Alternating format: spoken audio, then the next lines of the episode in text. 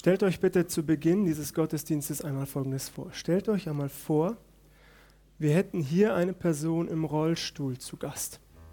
Stellt euch weiterhin vor, ich würde auf diese Person zugehen, würde ihr im Namen Jesu die Hand auflegen, für sie beten und diese Person würde sich auf der Stelle aus ihrem Rollstuhl erheben und im Anschluss an den Gottesdienst auf ihren eigenen Beinen diesen Gottesdienstsaal verlassen. Wäre das nicht fantastisch?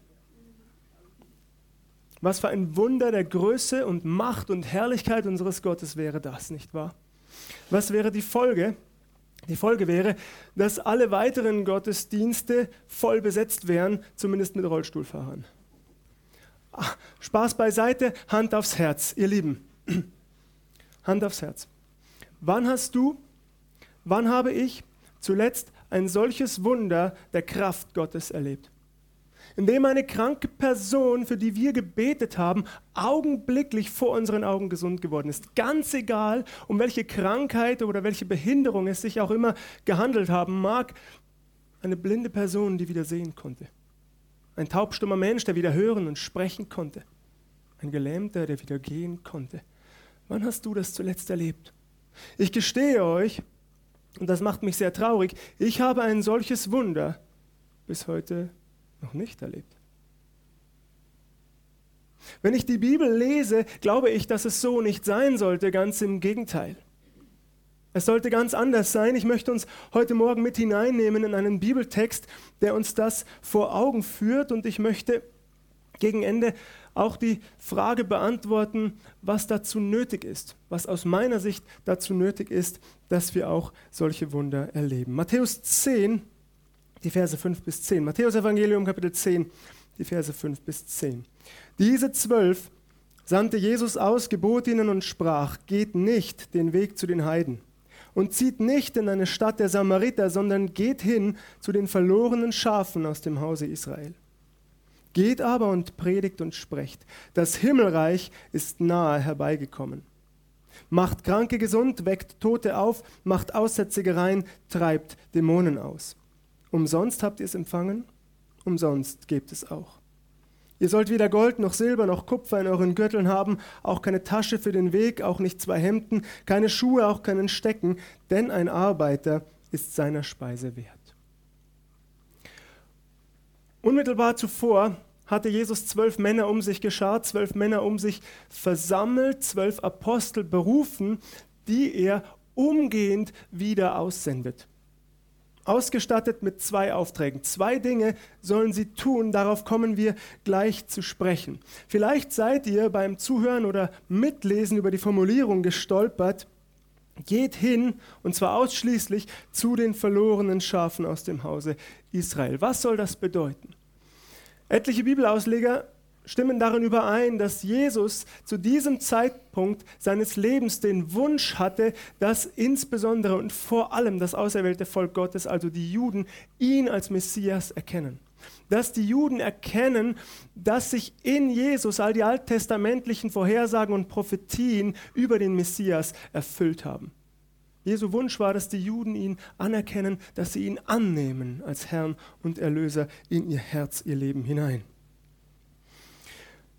Bevor wir auf die zwei Aussagen, die zwei Befehle zu sprechen kommen, die Jesus seinen zwölf Aposteln mit auf den Weg gab, entkräfte ich noch einen Widerspruch, der den meisten von euch vermutlich gar nicht aufgefallen ist. Ich tue es trotzdem einerseits, um auszuschließen, dass hier doch jemand ist, der mir später einen Vorwurf daraus macht, und andererseits, um euch zu zeigen, dass die Bibel aus meiner Sicht keine Widersprüche enthält. Tatsächlich, ich glaube von ganzem Herzen, dass die Bibel, das lebendige Wort Gottes, keine Widersprüche enthält. Sie enthält höchstens Bibelverse, die wir noch nicht zu 100% verstehen können. In Matthäus 10 ab Vers 9 hieß es, ihr sollt weder Gold noch Silber noch Kupfer in euren Gürteln haben, auch keine Tasche für den Weg, auch nicht zwei Hemden, keine Schuhe, auch keinen Stecken, denn ein Arbeiter ist seiner Speise wert. Im Matthäusevangelium wird das Mitführen von Schuhen und eines Wanderstabs ausdrücklich verboten. In der Parallelstelle im Markus Evangelium Kapitel 6 ab Vers 8 ist sowohl das Tragen von Schuhen als auch das Mitführen eines Wanderstabs allerdings ausdrücklich erlaubt. Wie lässt sich nun dieser vermeintliche Widerspruch auflösen? Gott sei Dank ist das sogar recht simpel an dieser Stelle.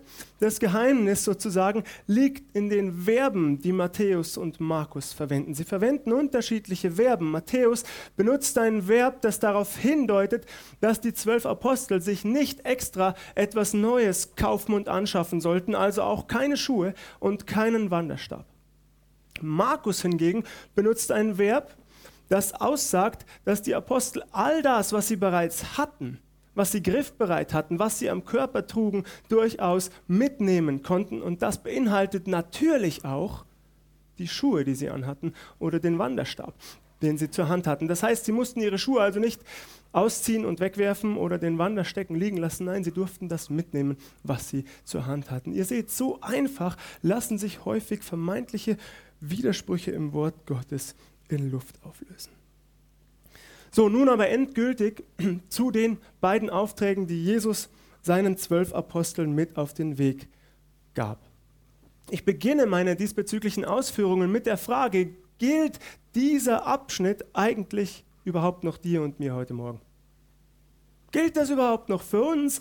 Immerhin sind hier doch die zwölf Apostel angesprochen, also zwölf besonders berufene Männer, die Jesus eine Zeit lang begleitet hatten, vermutlich über drei Jahre hinweg, die so viel an seiner Seite erlebt, so viel gehört, so viel gesehen haben. Gilt dieser Text noch dir und mir? Manchmal machen wir es uns ja relativ einfach, nicht wahr? Indem wir genau darauf verweisen, nein, nein, das gilt heute nicht mehr, das galt nur damals den besonders Berufenen.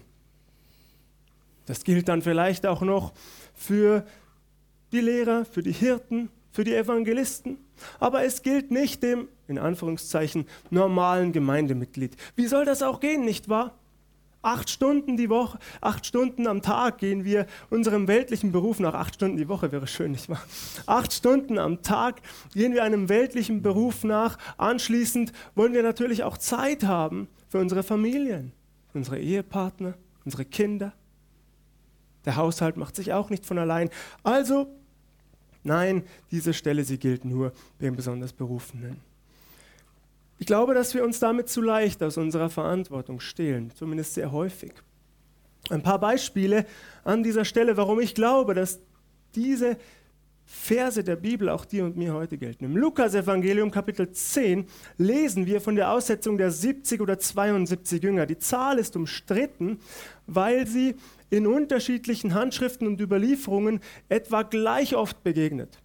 70 oder 72. Wir können das nicht endgültig auflösen, ist aber auch nicht so wichtig. Viel wichtiger ist, dass Jesus neben den zwölf Aposteln eine große Zahl weiterer Jünger beruft, die, schaut gerne einmal im Anschluss an den Gottesdienst in den Text hinein, Lukas 10, denselben Auftrag erhalten wie die zwölf Apostel.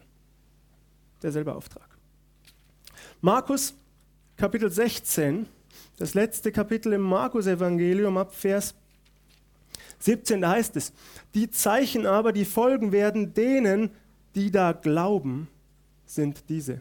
In meinem Namen werden sie Dämonen austreiben, in neuen Zungen reden, Schlangen mit den Händen hochheben und wenn sie etwas Tödliches trinken, wird es ihnen nicht schaden. Kranken werden sie die Hände auflegen, so wird es gut mit ihnen. Der Apostel Paulus schreibt insbesondere in seinem ersten Brief an die Korinther, von den Geistesgaben. Er schreibt davon, dass wir uns danach sehnen, dass wir uns ausstrecken sollen, durch den Heiligen Geist begabt zu werden, um unter anderem auch genau das zu tun, Kranke zu heilen und Wunder zu wirken. Ich glaube also, ihr Lieben, dass dieser Text aus dem Matthäusevangelium durchaus noch seine Gültigkeit hat für dich und mich heute Morgen. Jesus gibt den zwölf Aposteln zunächst den Auftrag, geht aber und predigt und sprecht, das Himmelreich ist nahe herbeigekommen. Das hatten bereits Johannes der Täufer als auch Jesus selbst verkündigt. Tut Buße, denn das Himmelreich ist nahe herbeigekommen. Das ist auch unsere Aufgabe, deine und meine, Zeugnis zu sein für Jesus, Menschen einzuladen zu Jesus Christus. Noch ist die Zeit der Gnade. Schließ Frieden mit dem lebendigen Gott, solange du kannst. Es ist ein Privileg, das zu tun. In unserer Nachbarschaft, in unserem Freundeskreis, innerhalb unserer Familien, zu Jesus einzuladen. der der wahre Friede ist. Die machtvolle, vollmächtige, kraftvolle Verkündigung, das ist die eine Seite. Und diese Verkündigung soll unterstützt und untermauert werden durch zahlreiche Zeichen und Wunder der Größe Gottes. Macht Kranke gesund, weckt Tote auf, macht Aussätzige rein, treibt Dämonen aus. Wisst ihr, was mir beim Lesen des Textes, nach mehrmaligem Lesen, aufgefallen ist? Hier steht nicht, betet für die Kranken. Hier steht, macht Kranke gesund. Macht Kranke gesund, weckt Tote auf, macht Aussätzige rein, treibt Dämonen aus. Vermutlich, ja, vermutlich hing das mit einem Gebet des Glaubens, vielleicht auch mit Handauflegen zusammen, aber es steht hier nicht. Und wir finden in den Evangelien und auch in der Apostelgeschichte durchaus Berichte und Zeugnisse, dass ein knapper Befehl genügt hat. Jesus spricht einmal zu einem Gelähmten, steh auf, nimm dein Bett und geh umher. Steh auf, nimm dein Bett und geh umher. Kurz darauf, das ist Markus 2, kurz darauf ist Jesus in einer Synagoge, dort begegnet ihm ein Mann mit einer verdorrten, einer verkrüppelten Hand und Jesus sagt nur, strecke deine Hand aus. Das genügt. Petrus und Johannes waren einmal unterwegs zum Tempel kurz nach dem Pfingstwunder, Apostelgeschichte 3. Sie gehen also zum Tempel, um dort zu beten und stoßen dort auf einen Mann, der von Kindesbeinen an gelähmt war. Stellt euch das vor, was für ein schlimmes Schicksal. Jeden Tag wurde dieser gelähmte Mann an das schöne Tor des Tempels getragen und dort niedergesetzt. Was für ein trister, monotoner Alltag muss das gewesen sein. Von früh bis spät musste er betteln. Eines Tages nun, wie gesagt, kommen Petrus und Johannes dort vorbei. Der Bettler bettelt auch sie um Almosen an. Petrus sagt, Silber und Gold habe ich nicht. Ich habe im ersten Gottesdienst den Witz gemacht, vermutlich hatten das die Frauen der beiden, aber wir wissen das nicht. Nun, jedenfalls Silber und Gold habe ich nicht. Was ich aber habe, das ist sehr viel wertvoller als alles Silber, alles Gold, aller materieller Besitz dieser Welt. Was ich aber habe, das gebe ich dir. Und dann sagt er, im Namen Jesu Christi von Nazareth, im Namen Jesu Christi von Nazareth, steh auf.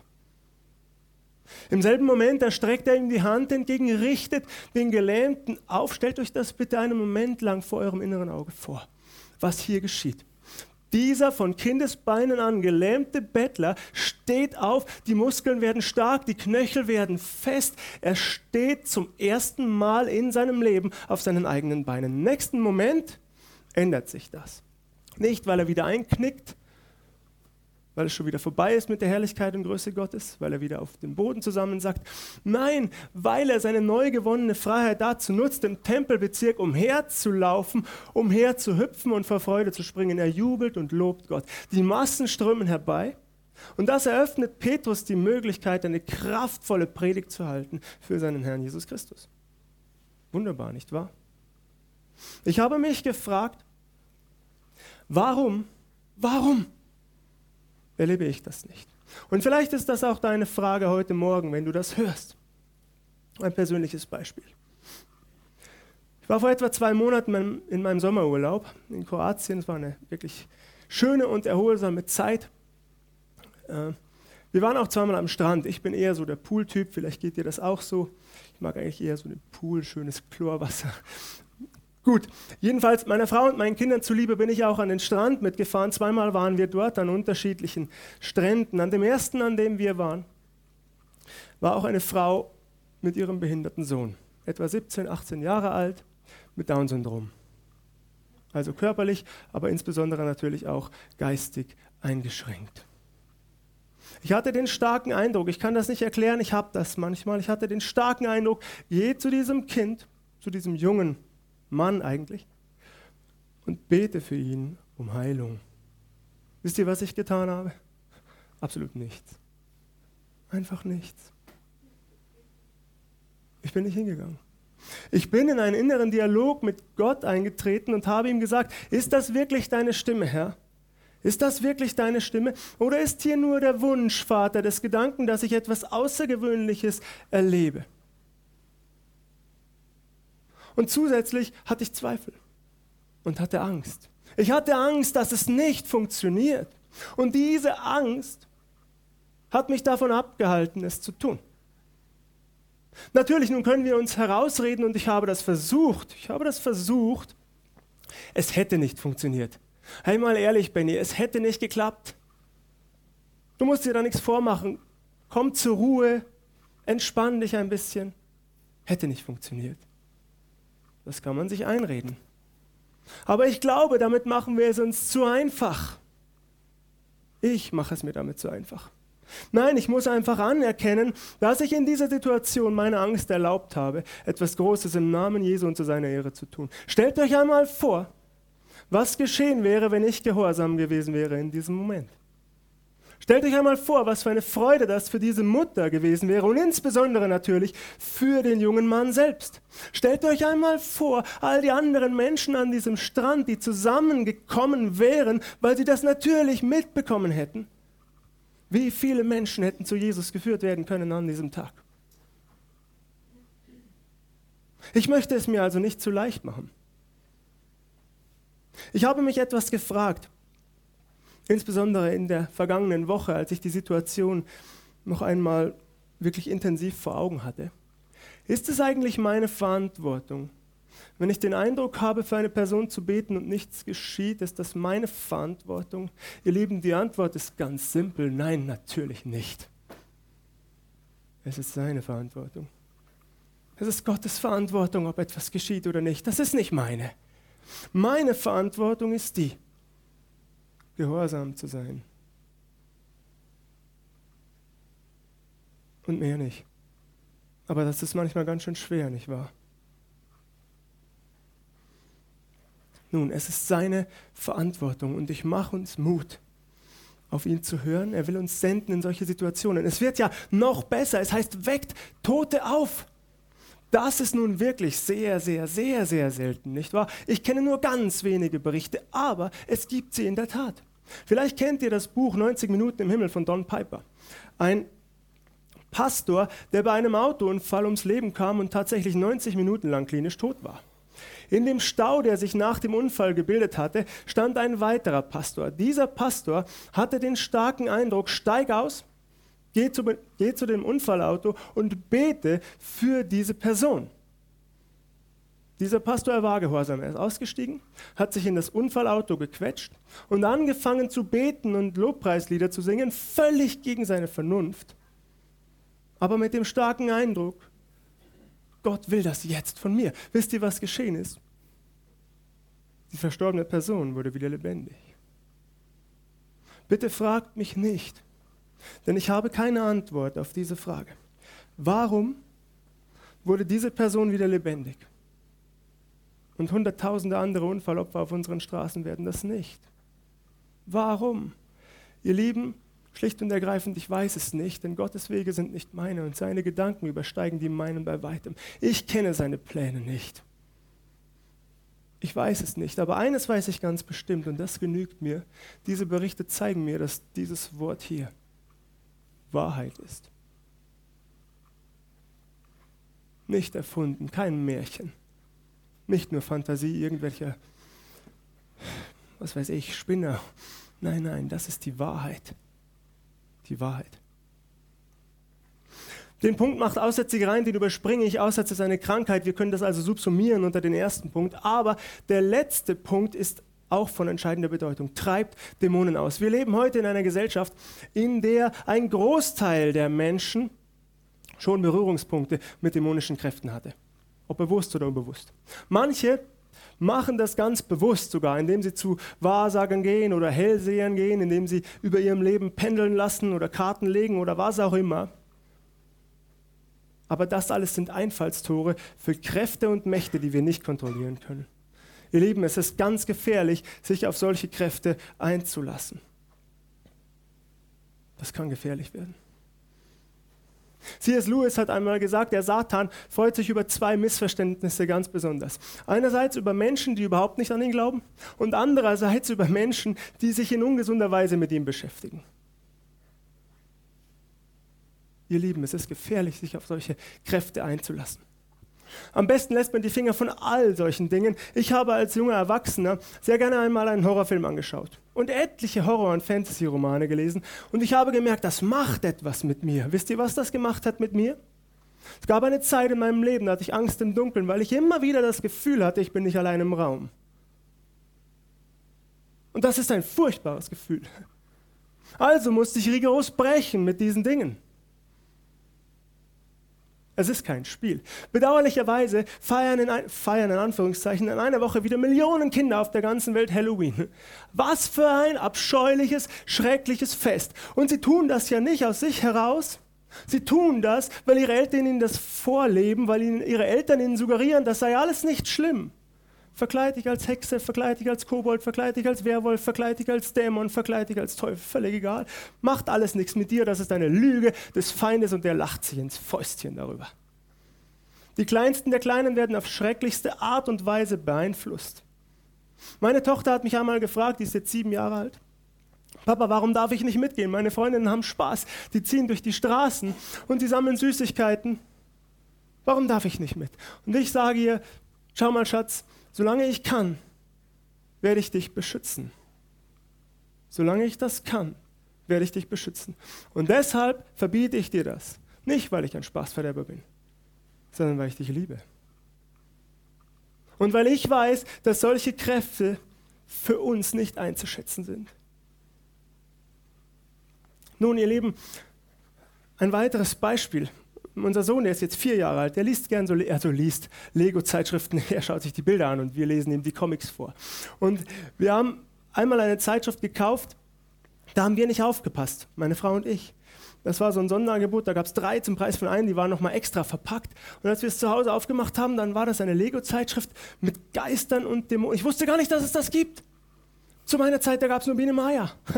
ja, also mal ernsthaft. Und dann gibt es eine Lego-Zeitschrift mit Geistern und Dämonen. Diese Bilder, die da gezeichnet waren, die habe ich kaum ertragen. Und die Texte dazu, die waren schrecklich. Und ich habe kurz überlegt, und vielleicht hätte ich das tun sollen, den Verantwortlichen bei Lego zu schreiben, ob sie sich nicht schämen für das, was sie unseren Kindern damit antun.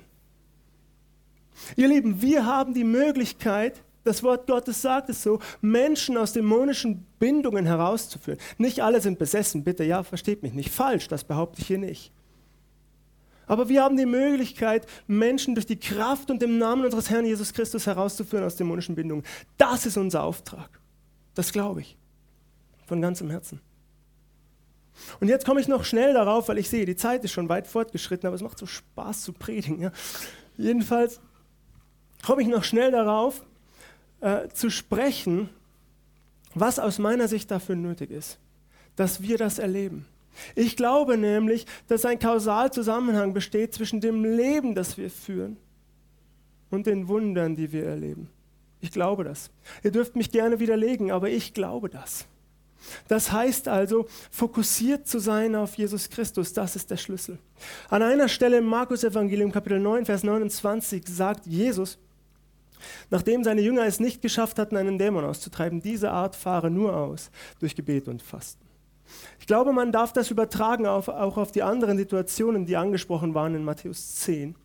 Es kommt darauf an, voll und ganz auf Jesus ausgerichtet zu sein, den Tag schon mit ihm zu beginnen, den Tag ihm hinzulegen, in die Stille zu gehen, Stille auszuhalten, das kann ganz schön schwer sein, nicht wahr? Aber sich in dieser Stille Stille zeigen zu lassen, Herr, wohin willst du, dass ich heute gehe? In welche Situation schickst du mich hinein? Zu welchem Menschen schickst du mich? Was kann ich tun? Das ist unsere Verantwortung, dann auch so zu leben. Und nicht unsere ja, Ausreden gelten zu lassen, ich habe keine Zeit. Ich glaube, auf Jesus fokussiert zu sein, das ist der Schlüssel. Ich glaube auch, dass die Christenheit in diesem Land deshalb so kraftlos und schwach geworden ist oder immer kraftloser und schwächer wird, weil sie das verlernt hat, sich auf Jesus auszurichten, weil viele Sonntagschristen sind. Ja, ich weiß, manchen wird das nicht passen, ich weiß, aber meine Aufgabe hier ist nicht, euch nach dem Mund zu reden oder euch etwas zu verkündigen, was euch gefällt und eure Seelen zu streicheln. Meine Verantwortung vor Gott ist, biblische Wahrheiten zu predigen. Und in der Bibel steht nun mal, Nachfolge sei ein Kampf, ein Lauf, ein Ausdauerlauf Es ist meine Verantwortung, dass ich mich auf Jesus fokussiere. Und wenn ich das tue, dann wird er mich festhalten und will mich gebrauchen. Das glaube ich von ganzem Herzen. Glaubst du das auch? Dann mache ich uns heute Mut, dass wir das neu tun.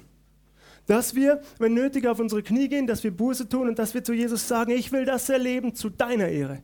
Nicht, dass man mir auf die Schulter klopft, das ist gar nicht mein Ansinnen, sondern dass dein Name groß gemacht wird. Das ist mein Wunsch. Und dazu lädt Jesus ein. Er will uns senden, sein Wort zu verkündigen und senden, Menschen zu helfen. Ob Kranken, selbst Toten, den Aussätzigen und diejenigen, die in dämonischen Bindungen leben. Kehren wir einmal ganz kurz zurück an den Strand in Kroatien vor zwei Monaten. Ich bin heute sehr sicher, dass das Gottes Stimme war. Und eines habe ich gelernt aus dieser Situation. Beim nächsten Mal, da mache ich es besser. Und da will ich gehorsam sein. Und was daraufhin geschieht, das überlasse ich voll und ganz ihm. Gelobt sei der Herr. Amen.